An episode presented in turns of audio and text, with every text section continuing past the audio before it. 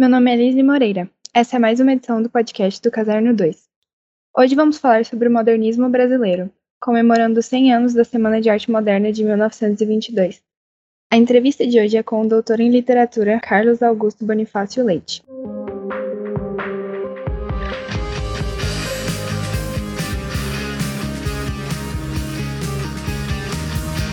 Bem-vindo, professor. Imagina, eu que agradeço. Muito obrigado pelo convite. Então, eu gostaria de começar perguntando sobre que a sua área de estudo principal, ela advém do modernismo e cultura popular brasileira, né? Isso. E nesse sentido, eu vi que o seu doutorado é sobre o, o trabalho do Mário de Andrade e do Oswald de Andrade, que se chama Que Horas Eram para Mário e Oswaldo, né?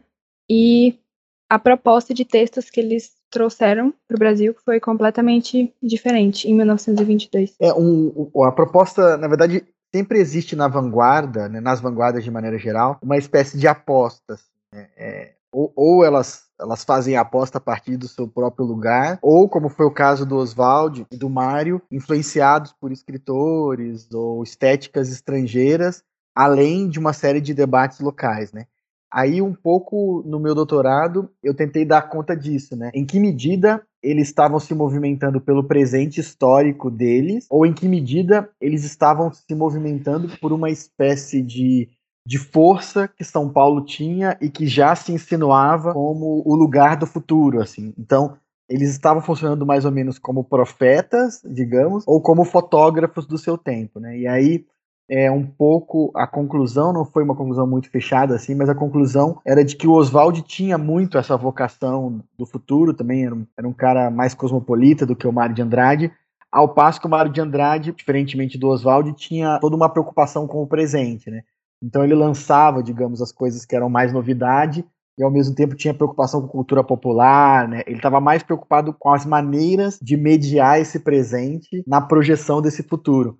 Enquanto o Oswald não, né? Era, era alguém que estava pensando sempre para frente, para frente, para frente, e talvez por causa disso seja uma figura que depois foi recuperada, né? É, de maneira ainda vanguardística nos anos 60, assim, a partir da poesia concreta, do tropicalismo, etc. E então você diria que tem alguma profecia deles que a gente vê diretamente uh, nos dias de hoje, principalmente agora que está fazendo um centenário? Ah, eu, eu acho que sim, assim, é, é, quando, quando eu, eu me refiro à profecia, eu, eu penso em, em, profecia assim, não no sentido uh, esse mais uh, místico, mas no sentido mais uh, do, do, mundo, né, da, da, relação entre o mundo e estética.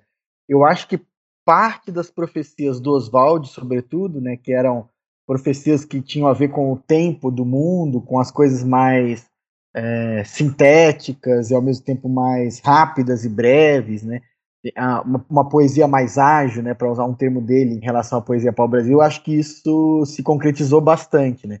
Eu não sei, e isso também é interessante pensar, se a alegria, digamos, que vinha junto como formulação, né, dessa brevidade, se a alegria veio junto, né porque aí, nesse sentido, eu acho que o Mário ganha mais, né? Porque o Mário tinha uma visão tanto quanto mais melancólica sobre o estado de coisas, né? Muito preocupado com. O Mário era um missivista, assim, né? Escrevia para todo mundo, trocava correspondência, fazia texto crítico.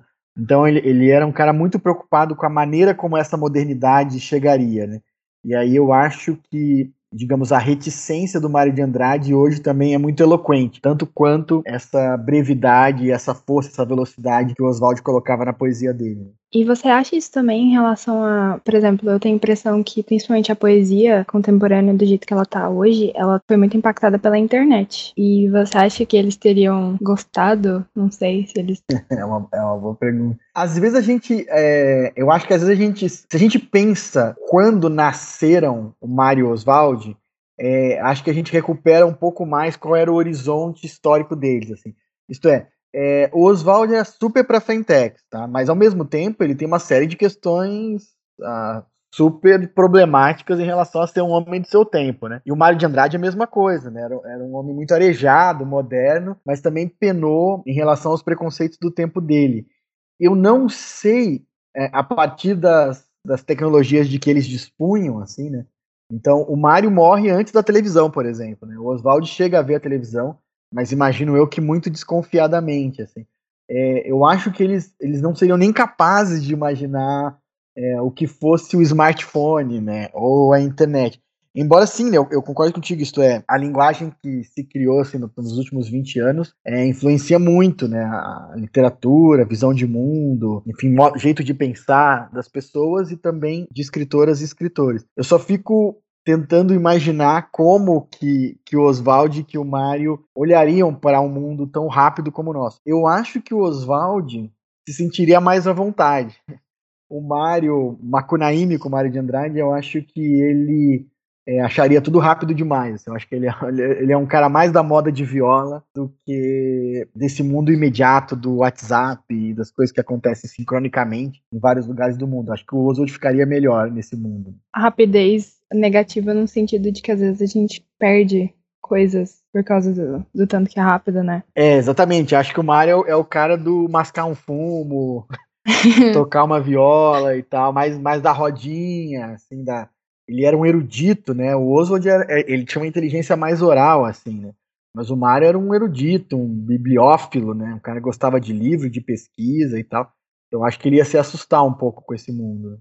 E na a nossa cultura popular atual, você acha que a gente está conseguindo resgatar ela com os trabalhos que estão sendo feitos ou que a gente precisa resgatar? Não, eu tenho a sensação hoje, até porque isso é muito capitalizável, assim, de que a cultura popular está bastante acessível. Isto é, é, porque é capitalizável, o mercado às vezes dá mais foco para uma coisa do que para outra mas a gente conhece muita coisa de cultura popular que não conheceria e que eu não conhecia de fato há 20 anos atrás. É, agora, uma outra questão é em que medida essa cultura popular dialoga com o modernismo ou não, né? Tá tendo um debate muito ferrenho, até meio polêmico, assim, por conta do, dos 100 anos, que é muita gente acredita que o modernismo abriu a porta para essa espécie de aceitação maior da cultura popular. O que é uma, uma, um pouco uma questão, na minha leitura, um tanto quanto irrespondível, assim, porque a, a própria dinâmica de costumes do mundo material e a indústria cultural e o mercado é, levaram para isso também, né? Então não sei em que medida o Mário, o Oswald, o Bandeira, o Drummond e outros foram decisivos nesse tipo de relação com a cultura popular. É, um, é engraçado porque isso tem até aquele documentário do Emicida, é, que se chama Amarelo, em que aparece bem claramente a relação entre eles, os artistas do rap, e a Semana de Arte Moderna, né, na visão essa do Emicida. E eu não sei mesmo que ele diga isso, eu não sei se essa relação é tão direta assim, sabe? Eu tenho uma sensação de que existem outras formações na cultura brasileira que passam mais ou menos ao largo dessa formação que, que é a formação da Semana de Arte Moderna, do mundo letrado, né? É, o rap, por exemplo, é uma delas, né? Ou, ou é, esse prolongamento que vai do samba do Estácio nos anos 20, que é contemporâneo à Semana de Arte Moderna, até o rap no final do século 20, é, não sei o quanto esse, essa, essa formação deve à Semana de Arte Moderna, né? Então essas tensões estão super à flor da pele agora e está todo mundo debatendo isso, né? A relação entre modernismo e cultura popular, digamos. Uma coisa que às vezes eu fico imaginando é se tivesse uma semana de 22, se realmente fosse ter uma semana de 22 oficial, assim, agora, depois dos 100 anos, como ela seria com as tecnologias e as artes que a gente tem hoje, né? Tipo, eu acho que teriam apresentações de cinema, eu às vezes acho também que teria essa questão do rap com a poesia slam. Eu não sei o que, que você, como você acha que seria se realmente houvesse uma semana de 22, não com o grupo dos cinco original, né, como se eles pudessem participar de hoje, mas sei lá, com um novo grupo de artistas que resolvessem fazer. Eu, eu concordo contigo, assim. É, na verdade, a gente tem que é, a gente tem que pensar um pouco, né, quais são essas linguagens que, a, que chocam, né, que e, enfim, que o público receberia de maneira um, um tanto quanto escandalizada, né? É, e ao, então tem esse movimento que aí você citou bem, né? O cinema experimental, né? Tem cinema de garagem, tem a música mais eletrônica, ao mesmo tempo tem o rap, né? Tem o funk, tem, é, acho que tu citou o slam, a poesia slam, acho que tudo isso ocuparia esse espaço. Mas aí voltando também para a Semana de Arte Moderna de 22, tem duas coisas importantes, né? A primeira é que foi uma semana muito incentivada pela burguesia paulista, né? Então uh, teria que pensar um pouco, vamos supor que fosse a semana de Porto Alegre, assim, né? É, como que os atores burgueses locais, que tipo de arte progressista ou vanguardista eles topariam patrocinar, né? Então essa é uma primeira pergunta interessante para a gente pensar. Uma segunda pergunta é que em 22 a semana não teve essa repercussão toda. É, isso é importante dizer também, né? A Semana de 22 é construída depois, né? Em termos de história literária brasileira. Então tem um livro muito bonito que chama 22 para o 22, que é uma espécie de recolha dos, dos, artigos de jornal sobre a Semana de 22, e a gente percebe muito claramente que foi uma coisa mais, mais ou menos restrita. Mas aí depois, quando, digamos, o projeto ideológico presente nessa estética passa a fazer parte do governo do Getúlio, né? A partir, enfim, do papel do Drummond, do papel do Mário de Andrade, etc etc, e depois da escola nova, enfim, aí sim, né, o modernismo enquanto estética se torna tão importante. Mas então, é, voltando para a tua questão, eu acho que se acontecesse uma semana hoje, podia acontecer dela passar em branco. Entende? Assim, sei lá, ter uma notinha na zero hora, uma notinha ali, outra aqui, mas a semana não ter essa reverberação. Né? É, aí, se Porto Alegre ocupar o lugar que São Paulo passou a ocupar, no futuro, a nossa semana seria reconstruída, né? Como um marco de modernidade a partir do lugar que a cidade passou a ocupar depois. Né? Até porque eu imaginei que se tivesse uma semana de arte moderna agora, ela não teria a influência e o capital, entendeu? Que o Oswald, por exemplo, trouxe para de 1922. E aí eu imaginei que seria realmente uma coisa mais isolada, ou na verdade seria por vários polos, ou com o uso do meio digital também, só que bem feito por pessoas comuns, assim, jovens uh, anônimos, assim, sem muita, sem muito papel no cenário cultural grande, assim, da grande mídia. É, eu, eu acho que o raciocínio é por aí mesmo, né? E a quantidade de eventos que acontecem assim é enorme, assim, né? Então, o, o importante é ver como que isso vai ser relido depois. Tem uma, uma coisa bem engraçada, assim, eu acho que eu não vou me lembrar de todo mundo que fazia parte, mas existia um evento aqui em Porto Alegre que se chamava Feira Fora da Feira, e que era uma feira organizada por escritores e que estavam em certo mais ou menos à margem daquela da, da feira do livro de Porto Alegre. E um desses escritores é o Jefferson Tenório, né, que ganhou o Jabuti e tal. É, é, outra des, outros escritores é a Gabriela Silva, que virou que é professora de literatura portuguesa, estudiosa, pós-doutora. Então também é, tem isso, né? Que é às vezes um evento ao ser relido pelo futuro é relido de outra forma, né? Então na época que teve a feira fora da feira era uma era uma era um evento normal. Hoje já parece pela presença das pessoas que estavam envolvidas um evento muito mais interessante do que o que foi naquela época, né? Já ali tinha algo que a gente só conseguiu ver depois, né? É porque tá na característica de ser algo é, vanguarda. Tipo, por ser algo que vai ser considerado moderno, parece que tem que ser algo que no momento a gente não vai conseguir ver o, o verdadeiro valor mas depois de um tempo, né, a gente vai conseguir entender. É, acho e, que sim. E daí eu tava pensando sobre assim, que a gente conhece os atores, assim, escritores mais famosos daquela época, tipo a Macunaíma, Paulo César Varada, Manifesto Antropofágico, são coisas que a gente escuta falar quando a gente estuda a Semana de Arte Moderna. Mas eu me fico me perguntando se tinham, sei lá, outros uh, escritores outra, que às vezes nem diretamente participaram da Semana de Arte Moderna de 22, ou tipo, surgiram mais depois, uh, nos anos que seguiram, mas que a gente não estuda muito, que a gente não ouve muito falar e que você acha que tem o modernismo na escrita deles. Ah, legal, é, legal. Tua pergunta tem vários, vários caminhos, né? A primeira observação, ainda não respondendo a pergunta diretamente, mas a primeira observação é que sim, né? É, eles nem eram escritores propriamente famosos em 22, né? Então, por exemplo, Lima Barreto, que morreu em 22, era muito mais famoso, né? É, os romancistas de 30, por exemplo, uh, Jorge Amado, os Elins do Rego, Raquel de Queiroz, Graciliano Ramos, eles vão ser todos muito mais famosos antes do que esses escritores de 22. Então tem esse jogo também, né? Entre a fama e o anonimato com o passar do tempo e as reconstruções. Mas, mas a, a, questão que, que eu ia dizer em seguida é que eu estou organizando um livro junto com o Fischer, Luiz Augusto Fischer, e com a Giovanna De Altri, da, da UERJ, que deve ser lançado pela Zouk uh, esse ano, que se chama Outros Modernismos Brasileiros, 1870-1930. E é exatamente essa a tua pergunta, isto é, a gente chamou professoras, professores do Brasil inteiro para escrever capítulos sobre esse livro, e o que resultou num livro de 35 capítulos, né? Então, esse livro não tem os escritores centrais do modernismo, só tem pessoas que que ocupariam essa tua pergunta, assim, né? Que é uh, gente que de alguma forma já trazia uma parte da pauta modernista, mas que não é colocado na conta para pensar modernismo e modernidade brasileira. E aí tem um monte, né? Enfim, uh, não, não, não, daria para citar muito rapidamente, mas, mas uh, dos mais canônicos tem a Cecília Meirelles, aí a gente pode pensar no João, João do Rio, no Robana Neri, aí tem pessoas do teatro, então tem muita gente nessa, nesse conjunto aí e que está mais ou menos representado lá nesse livro que vai sair pela Zouk. Né? É, outra questão também é que eu tava vendo um café filosófico sobre a semana de 22, era com o professor Ivan Marques, e ele tava falando sobre essa questão de quando você faz modernismo, para quem é esse modernismo, né? E daí eu fiquei pensando, para quem foi o modernismo de 1922 e para quem seria o modernismo nos dias de hoje? Porque ao mesmo tempo que o modernismo de 1922 foi uma coisa da elite, ele tava exatamente tentando quebrar é, certas barreiras que a elite impunha, né? Que a cultura erudita impunha. Então, para quem era esse modernismo e para quem é ele hoje? É também bem interessante a tua pergunta.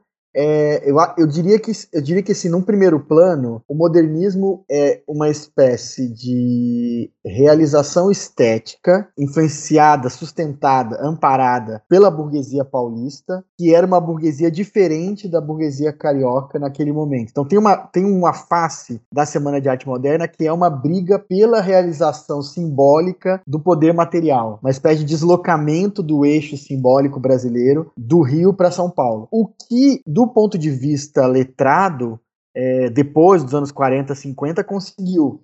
Embora tenha um jogo engraçado, uh, tem uma, um revide engraçado em relação a isso, que é a Rede Globo, né? que é sediada no Rio e depois leva de novo o eixo simbólico da cultura de massa para o Rio. Então é, essa é uma, é, uma, é uma face desse modernismo. Mas tem uma segunda face que também está na tua pergunta, que é essa, né? Bom, mas é, de qualquer forma, esse, essas duas forças, a carioca e a paulista, elas olham para as manifestações populares e tal de maneiras distintas, né? E sim, né? Ou seja, o tipo de, de cultura um tanto quanto mais elitizada é, carioca excluía mais a ideia do popular, né, nesse sentido.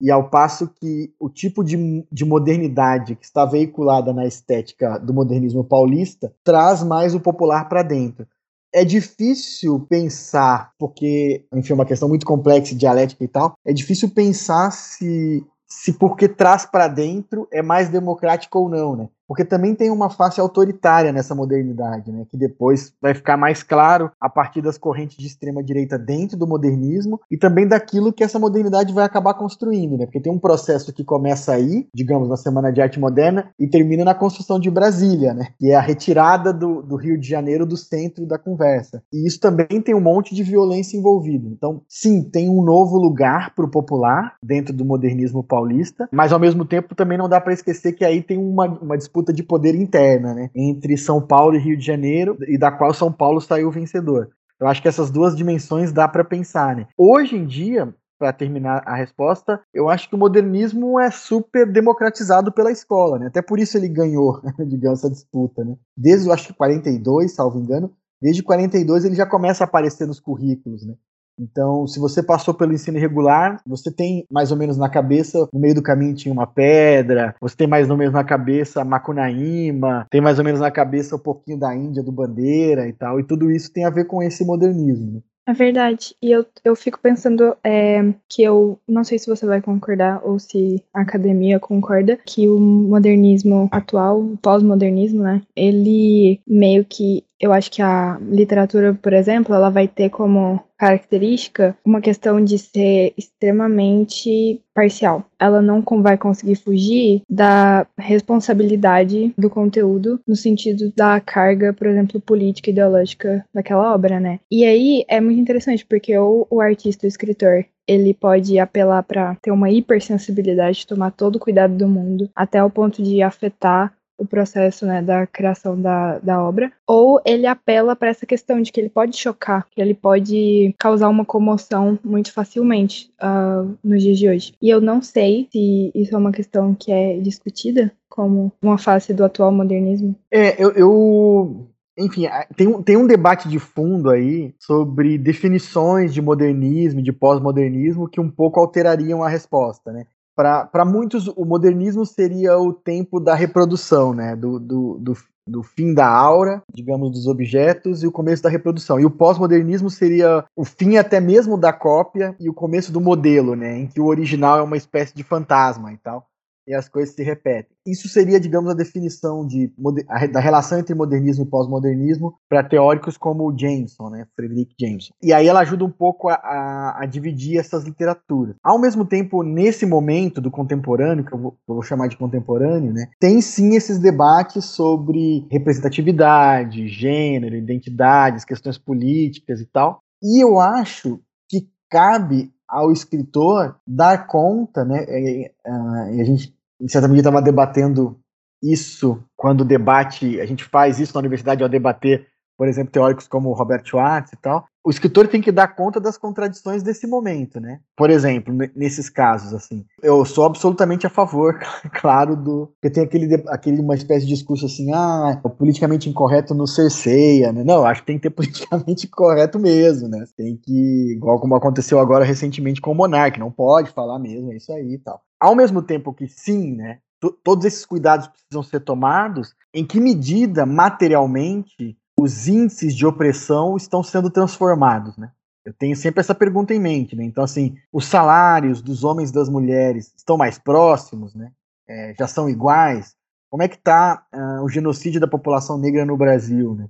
Essas perguntas, que são perguntas materiais, elas precisam acompanhar a representação literária, né? Então, porque porque senão a representação literária acaba virando um giro em falso desse mundo material. Então a representação literária não aparece mais preconceito, não aparece mais misoginia e tal, mas o mundo material segue acelerando as suas violências, né?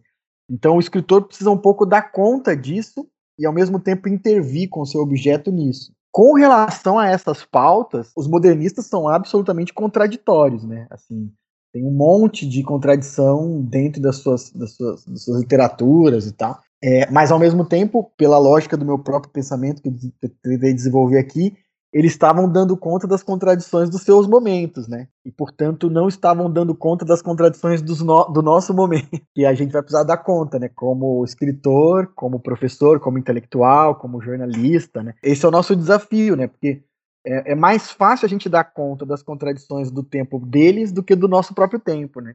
E, e eu acho que é, impor, é, importante a gente não perder esse pé material, né? Que a gente precisa tornar a vida mais justa para as pessoas que são mais facilmente oprimidas do que nós, né? Então, intervir nisso é sempre muito difícil, né? Ainda mais esteticamente. Nessa questão de contraditório, eu tava. É uma coisa que falam bastante que é que o modernismo ele vai se voltar contra ele mesmo ele meio que se volta para ele mesmo, cancela ele mesmo e ao mesmo tempo ele se reinventa. É, o, o modernismo tem essa, ele tem essa sobretudo alguma parte desse modernismo, essa coisa um pouco autofágica, né? Que é de se questionar e tal, e de se, e de se colocar, né? Tem um, um, episódio muito representativo disso, né? É que antes, antes de sair o Paulo Estreia Desvarada, que é de 22, sai no jornal um texto do Oswald chamando o Mário de Andrade de meu poeta futurista. Só que o futurismo é, um, é uma corrente de vanguarda associada ao Marinetti, que é um poeta italiano, associado ao fascismo do Mussolini, que depois se configuraria mais claramente como fascismo, mas que aquela altura já dava as suas caras. E aí o Mário de Andrade disse: Não, eu não sou futurista, né?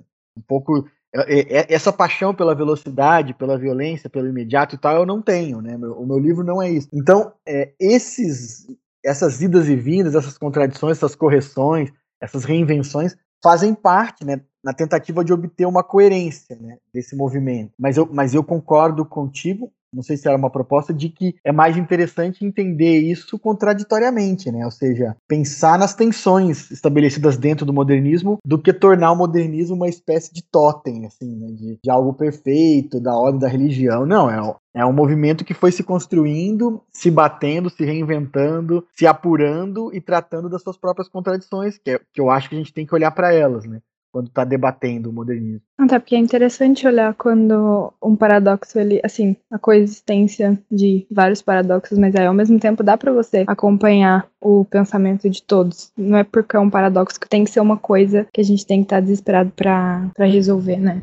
Até porque, exato, igual, é, igual você falou, a gente vai. A gente acha muito mais fácil olhar para o passado, né, e os livros do passado e resolver os paradoxos deles. Mas no, no de agora a gente não tá sabendo muito bem o que fazer. E daí se o Macunaíma, por exemplo, eu posso chamar ele de um herói do modernismo de 1922, qual você acha que é o perfil de um herói ou uma heroína se fosse ter um agora em 2022? Ah, uma pergunta de, essa pergunta vale vale todo o dinheiro do mundo, né? É uma pergunta muito difícil. O Makunaíma é o herói sem nenhum caráter, né? Ou seja, ele está respondendo ao que seria o incaracterístico nacional. Mas, ao mesmo tempo, ele é um indígena que vai até a cidade, tanto São Paulo quanto Rio, e depois volta para o Mato Virgem e tal. Tem duas coisas no Makunaíma que são interessantes, né? A primeira delas é que o Makunaíma é só desejo, né? Só vontade e tal, incluindo uma cena de estupro, né? Ou seja, o Makunaíma é um herói que estupra a sua rainha, né? Para se tornar imperador do Mato Virgem. Então ele não é um herói isento de contradições, ele tem todas as contradições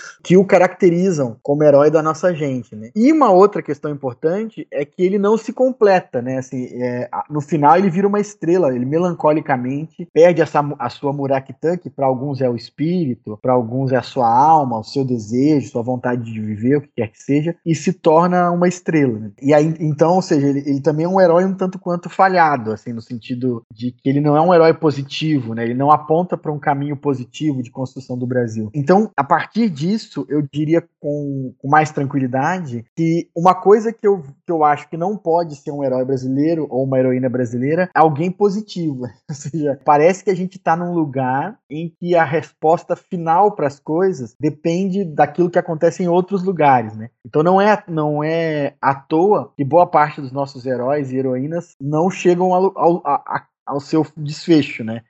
É, a gente pode pensar na GH, da Paixão Segundo GH, ou mesmo na Macabeia da Hora da Estrela, pode pensar no Riobaldo, pode pensar no Brás, que já nasce morto, né? pode pensar como narrador, pode pensar no Macunaíma, seja, em todos eles orbita esse signo da negatividade e da morte. Não negatividade no sentido de depressão, de tristeza, mas no sentido de da irresolução, né? Eles não resolvem aquilo para o qual eles foram chamados a resolver. Eu acho que o começo da construção de uma heroína ou herói brasileiro tem que ser esse. Ou seja, no final da história, esse herói ou essa heroína não pode resolver é, o que quer que seja, porque parece que, que não tem muita resolução. Assim. É, eu, eu, eu só apostaria nisso. Uma outra coisa que eu apostaria a partir das pautas recentes, assim, de. Não só pautas recentes, mas a visibilidade recente dessas pautas, é que, pô, podia não ser um homem branco, né? Podia não ser é, um homem branco cis hétero de classe média, né? Ou seja, eu gostaria muito que fosse uma mulher, que fosse uma mulher negra, que fosse uma pessoa trans, é, ou LGBTQIA, enfim. Como uma forma até de dar conta desse lugar uh, queer, digamos, da construção do Brasil, né? É, eu gostaria que fosse um herói é, nesse sentido. Verdade, muito bom, eu concordo. E você acha que se a gente pensar a literatura pós-modernista, assim, brasileira, diferenciando de como está a literatura pós-moderna no resto do mundo, tem um perfil específico para a literatura pós-modernista no Brasil? É uma boa pergunta, mas eu, é, eu, eu é, é, difícil saber por que exigiria estar tá muito familiarizado né, com, com o que vem sendo produzido em vários lugares do mundo e tal. Mas eu posso é, ensaiar uma resposta no sentido de que, por conta dessa mundialização do sistema literário, as coisas estão cada vez mais internacionais, né? Então, por ser escritor, por ser compositor, eu sou muito próximo de alguns escritores e escritoras, né? E aí, é, os, os, seus livros são traduzidos muito rapidamente e, ao mesmo tempo, entram no, no, no, circuito de leitura muito rapidamente de professores de fora do país. Então, a sensação que se tem é de mais unidade hoje do que antes, sabe? Ou seja, a literatura produzida no Brasil hoje está mais próxima da literatura produzida fora do Brasil hoje do que há 20 anos atrás. Assim. Obrigada, professor, por participar do podcast do Caderno 2. Imagina, eu que agradeço. O professor Carlos Augusto dá aula na URGS, né, no Departamento de Letras. Alguma coisa que você gostaria de dizer para encerrar, professor? Não, não, só isso. Só agradecer muito o convite e, e, convidar as pessoas a acompanhar essas polêmicas que vão aparecer ao longo do ano, toda a Semana ano... de Arte Moderna. É interessante que 2022 dá bem no ano de eleição, também é um ano de muita conturbação, muita coisa acontecendo. É.